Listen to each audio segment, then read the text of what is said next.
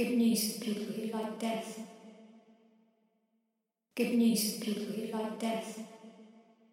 Good news for people who like death. Good news for people who like death. Good news for people who like death. Good news for people who like death. Good news for people who like death. Good news for people who like Just one blast and seasons are over. Isn't that what the tree means?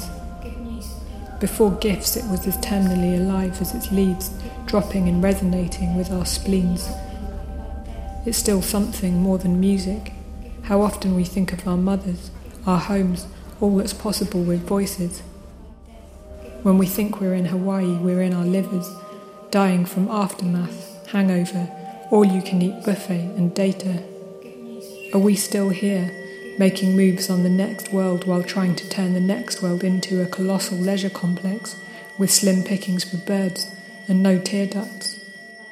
Still here, still an animal surrounded by animals on a planet part chessboard, part animal gyratory system, where humans bring new kinds of death, new uses for cheap carpeting, new ways to think about death, like a diverting bite of nipple glimpsed through the artificial hedge, prompting mass shootouts and wanking over wastelands where men's heads melt like fondue.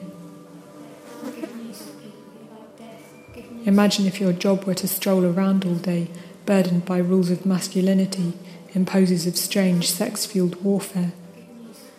All self respecting norms are a nightmare to look after. I'm not any kind of religious person, but Good news for people who like death. Good every time I see this, I feel the fine thread connecting hot cheese and destruction.